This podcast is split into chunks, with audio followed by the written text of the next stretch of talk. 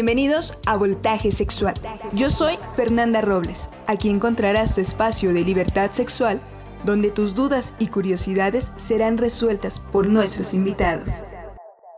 Hola, hola, amigas, amigos, cómplices y amantes. Esto es Voltaje Sexual. Yo soy Fernanda Robles.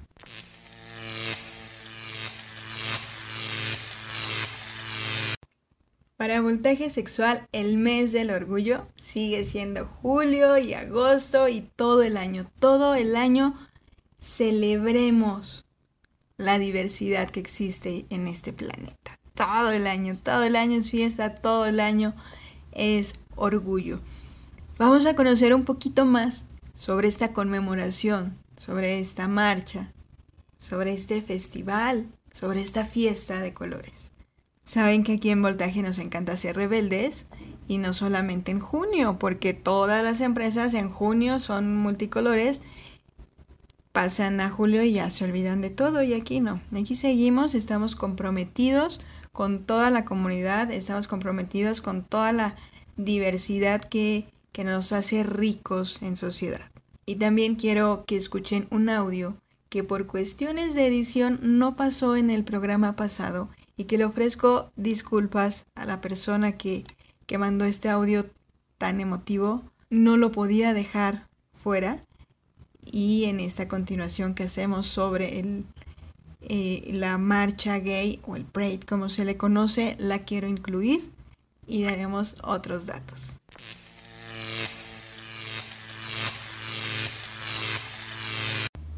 ¿Te has preguntado cómo surgió la bandera gay, qué significa, quién la hizo, a quién se le ocurrió.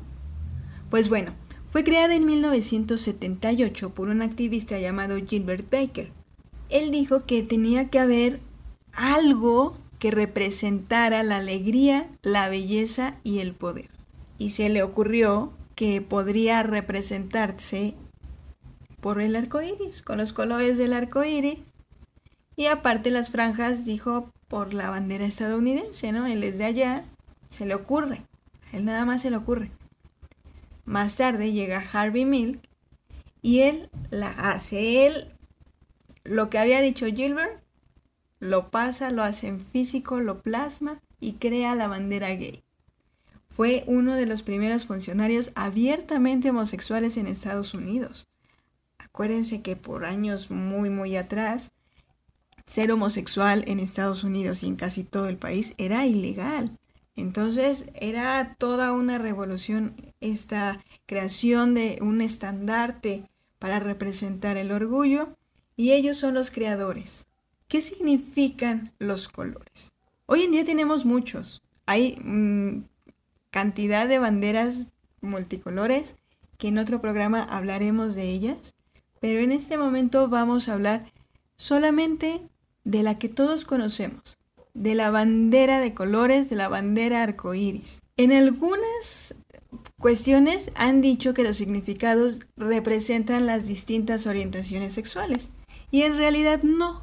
En realidad, en la intención primera es que el rojo significa vida, naranja sanación, amarillo luz, verde naturaleza, azul armonía, y morado espíritu.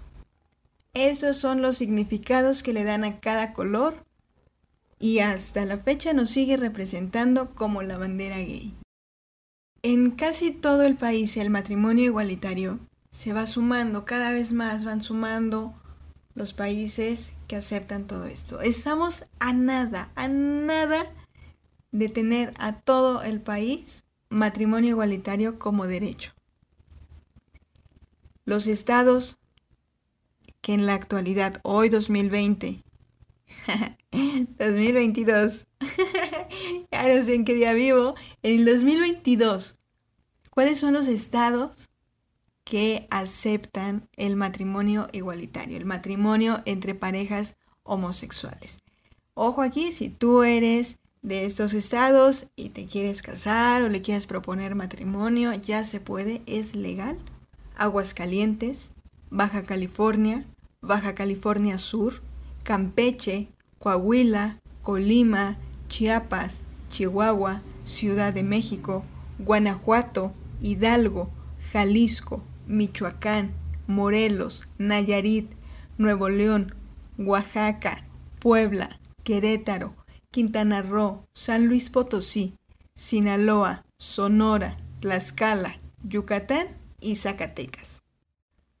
En estos estados ya está legal. ¿En cuáles no? Ya nos falta bien poquitito, poquitito. Solamente no aceptan aún el matrimonio igualitario en Durango, Guerrero, Estado de México, Tabasco, Tamaulipas y Veracruz.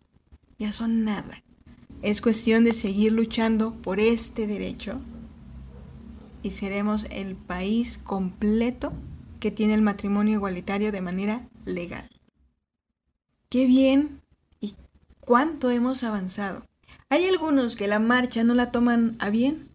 Hay muchos quienes dicen que solamente es una fiesta de degenere que es un pretexto para ir a hacer desmanes, a muchas, muchas cosas que, que realmente son incongruentes.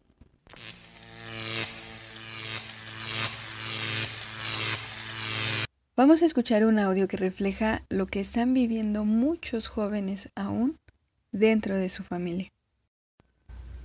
¿Cómo muestras tu orgullo LGBTTIQA respectivamente? Creo que principalmente siendo quien soy yo, sin tabús, sin prejuicios, sin esconderme.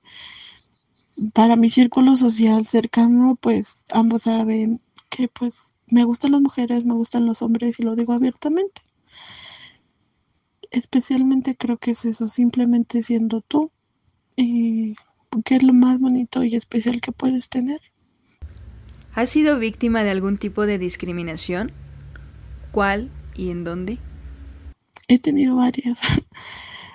Unas bastante cómicas, otras que si digo, rayos, esa persona me da pena. Pero creo que la más fuerte es la reciente que tuve apenas. Fue con mi papá. Mm, en mi familia. Él no aceptó quién, quién soy. Para él no está bien. Es una aberración. No a él no lo educaron este, de esa forma, entonces él no puede aceptar a una persona como yo en su familia. Em, creo que para él queda a un lado que pues intente ser una mujer responsable, una mujer que lucha por sí misma, exitosa, que siempre quiera alcanzar más, estudiar más, saber más, aportar a las personas algo bueno, a tanto a mi familia como a la sociedad. Creo que para él eso queda a un lado y solo fui juzgada por mi orientación sexual. Lamentablemente es algo que creo que sufrimos mucho en esta comunidad, que tu familia te diga que está mal amar de una forma, cuando amar no debe ser castigado, pero pasamos por esto y espero que las personas que lo escuchen entiendan que porque tu familia no te ama por cómo eres, ellos se lo pierden. Y solo importa quién eres tú. No está, no está bien esconderte y decir, es que si digo quién a, a, a quién amo, quién soy, está mal. No está mal. Mm, y esa fue la peor discriminación que he pasado. ¿Asistes a la marcha con alguna protesta en especial? Sí, asisto a, a marchas. Creo que esta vez fui a la al Día Internacional de la No Homofobia y en el 2018 fui a mi primera marcha eh, y este año espero ir a la, a la del 25 de este mes. ¿Qué recuerdas con cariño que te dijeron o hicieron sobre tu orientación o identidad? Creo que fue mi mamá. Mi mamá fue la primera persona que me dijo, ¿y qué importa que te gusten las mujeres? ¿Qué importa que también te gusten los hombres?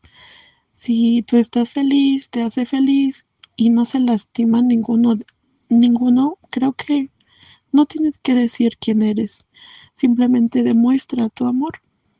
No tienes que ocultarte. Creo que es lo más bonito que me han dicho.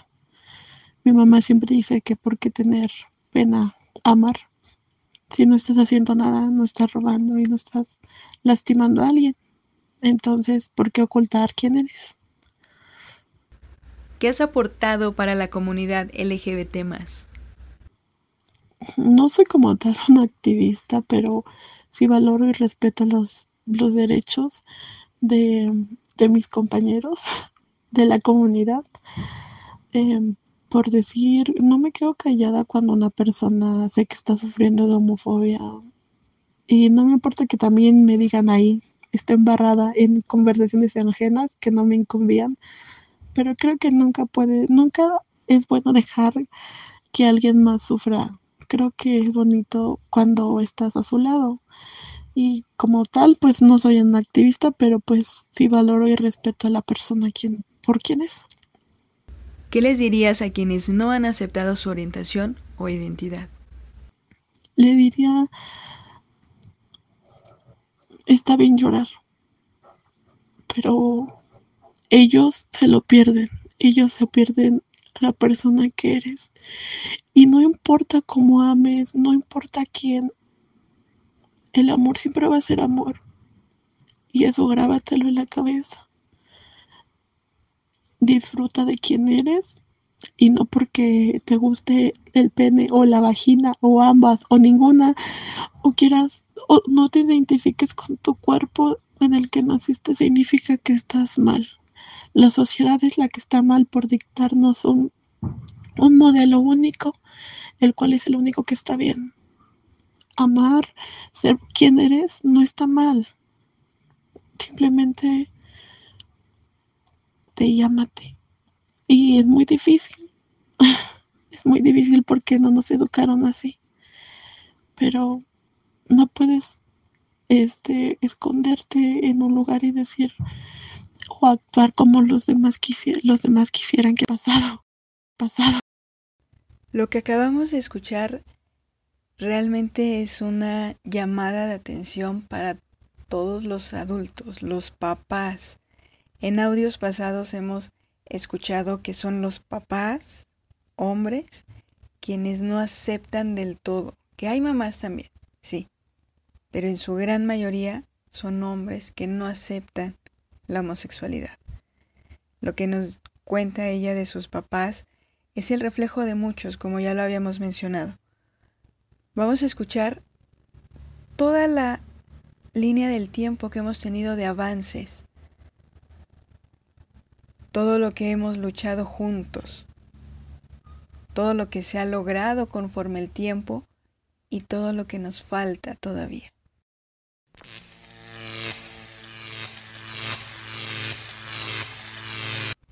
Vamos a dar un recorrido por la historia sobre los derechos de la comunidad LGBT. Todo lo que hemos logrado. Hemos porque todos hemos sido parte de este avance.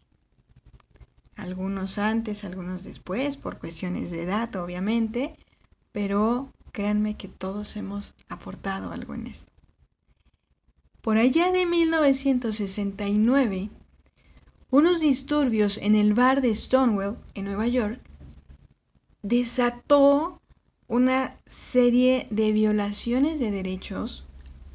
Este bar era un, refugio de la comunidad LGBT, porque allá, como habíamos mencionado, era ilegal.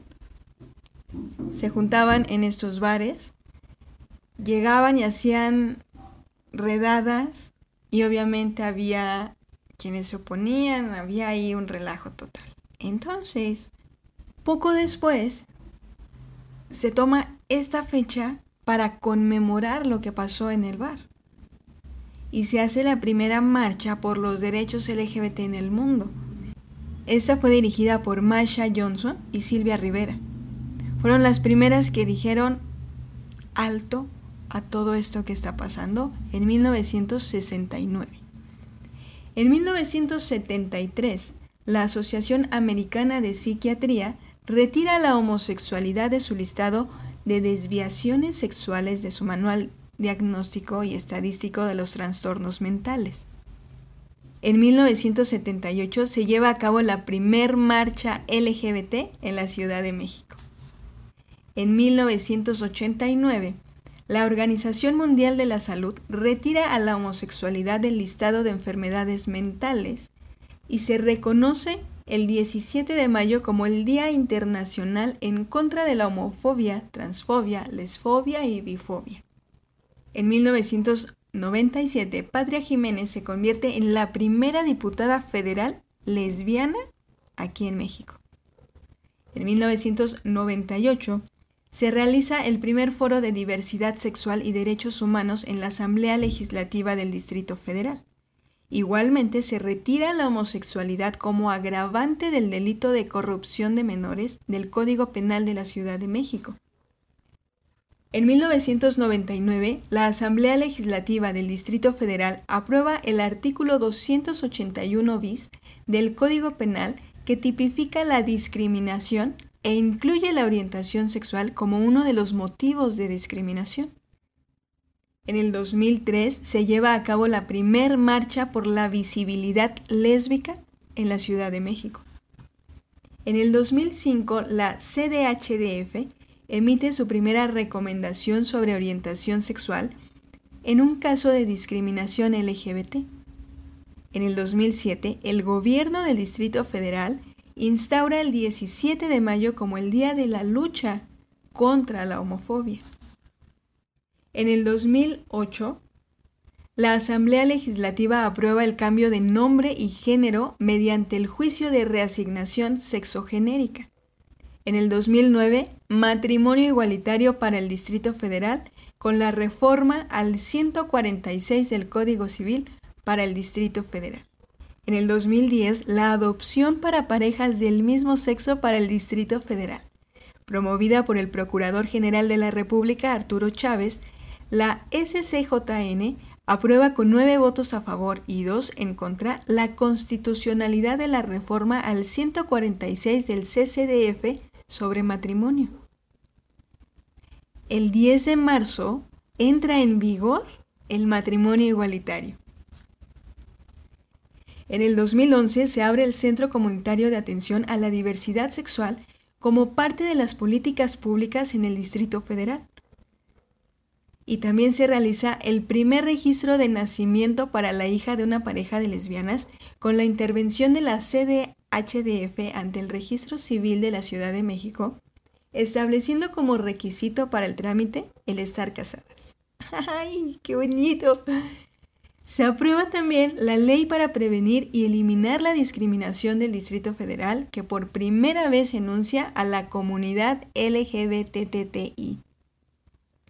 En el 2012 se publica en la Gaceta Oficial del Gobierno el Protocolo de Actuación para la Atención a las Personas LGBTI de la Procuraduría General de Justicia del Distrito Federal. En el 2013 se hace el registro de nacimiento por concubinato para madres lesbianas por interpretación del código y el reconocimiento de hijos para madres lesbianas por interpretación del código matrimonio y concubinato.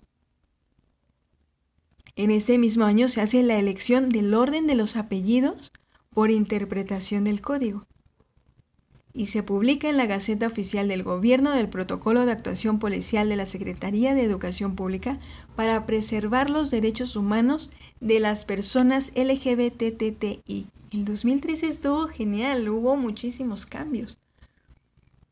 En el 2014 viene la resolución de la SCJN que obliga al IMSS a otorgar la afiliación para parejas del mismo sexo el comunicado de prensa del IMSS sobre inclusión para parejas del mismo sexo, el caso de Cristal y Gisela, y también se hace el reconocimiento de la identidad de género administrativa para personas trans mayores de 18 años. En el 2015 entra el reconocimiento de hijos para padres gays por gestación subrogada. Y también se forma el reglamento interior del registro civil estableciendo el procedimiento del reconocimiento administrativo de identidad de género y entra en vigor la reforma. En el 2016 entra la creación del Frente Nacional por la Familia. Bueno, también teníamos que tener pasos para atrás. La manifestación pública en 10 estados. se hace una convocatoria nacional y se marcha en defensa de la familia contra los avances. En materia del reconocimiento de derechos de las minorías sexuales, liderada por la Iglesia Católica Mexicana, eh, a todos buenos pasos siempre tenemos quienes van a, poner trabas y a quienes van a querer que no avancemos. Pero por fortuna, a esto no le hacemos caso, por fortuna no han tenido gran peso y sigue teniendo peso el, el avanzar. En el 2017 está el reconocimiento de la identidad de género administrativa para personas trans. Y también en el Código Civil para la libre elección de apellidos para todas las personas. Aquí incluimos a todas las personas y esto creo que es algo muy importante para cada persona y, hay que recordar, ¿no? Si a ti no te atañe la situación, no critiques, ¿no? Hay a quienes sí les, les sirve todo esto que está pasando y a partir del 2017 los apellidos se eligen, cómo va a ser el orden, cuál es el que quieres y es para personas tanto LGBT como heterosexuales. Y en el 2018 está el reconocimiento de hijos judicial para una madre no gestante con reconocimiento de la posesión de estado de madre. Y se elimina la transexualidad de su listado de enfermedades mentales. Así que vamos avanzando y vamos avanzando mucho. Hemos dado pasos ahorita que, lo digo todo junto, creo que, que han sido gigantes estos pasos, estos avances, y nos falta, nos falta muchísimo, nos falta crear conciencia. Ya tenemos de nuestro lado la constitución, ya tenemos varios derechos a favor, pero nos falta hacer la conciencia en las personas, sobre todo en las mayores, en las grandes, los chiquitines ya traen otro chip, por fortuna ya tienen otra visión, tienen otro, otro mundo. Y es súper, súper reconfortante escucharlos hablar con esa normalidad que todos soñamos que algún día llegue.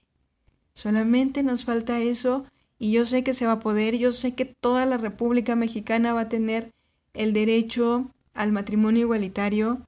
Es sumamente importantísimo la apertura hacia la adopción de los, de los niños con parejas homosexuales, porque una adopción, recordemos que, si es un, un niño deseado, ¿no? Vemos tantísimas cosas, ¿no? ya, ya sería entrar a otro tema, pero eh, también el IMSS, ¿no? Que ya puedes asegurar a tu pareja, eso está magnífico, eso está perfecto para una sociedad que va avanzando, para una sociedad que va evolucionando. Este programa fue muy pequeñito, pero muy informativo. Muy informativo porque de todo esto algo te puede servir si quieres casarte, si quieres adoptar hijos, si quieres, eh, si eres persona trans, ya puedes hacerlo todo de manera legal. Y eso está muy rico. Y me quedo con esto con esos avances, no nos quedemos con el 2016, con el nacimiento de la protesta esta. Este, con eso no, no nos quedemos. Y si alguien de aquí me está escuchando y, y se siente representado por eso, este, cámbiale. O quédate e infórmate, que es algo que necesitamos como sociedad, algo que sea visto, algo que sea legal, algo que sea igual.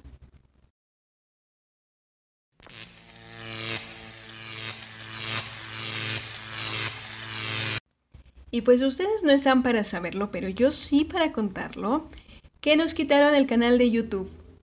Estamos ahorita mandando la apelación para que regresen el canal. Y si no, pues ya les estaremos dando el nuevo canal porque pues no nos vamos a dejar, ¿verdad? Dijo San YouTube que hablábamos mucho de sexo. Y que le tiene miedo a la información verdadera, que le tiene miedo a que la gente sepa de sus derechos y sepa sobre su sexualidad. Y, mejor ya no hablo porque si no también me van a quitar lo otro. Así que les dejo las redes sociales. Síganme en TikTok, chicos. Es eh, Voltaje Sexual, así me encuentran en el portal oficial www.cconoticia diagonal voltaje sexual. en Spotify, Voltaje Sexual, plataformas digitales, también estamos en Deezer, Voltaje Sexual, así lo encuentran en Facebook, C Voltaje Sex, Instagram, Voltaje Sexual, Twitter, C Voltaje Sexual y todas las plataformas. Compartan con amigos, por favor. Déjenme su contactito por ahí en, en, redes sociales para que yo me comunique. Les voy a estar diciendo de qué vamos a hablar. Si tienen algún tema en especial, igual háganmelo saber para que hagamos la investigación, contactemos a, a, los especialistas y nos saquen de todas nuestras dudas, porque ya saben que aquí a todas las dudas les damos respuesta. Así que yo soy Fernanda Robles, muchísimas gracias, gracias por escucharme, gracias por compartir, gracias, gracias, gracias por todo. Yo soy Fernanda Robles y me da muchísimo gusto volver a escucharnos. Te mando un abrazo, cuídate mucho, adiós.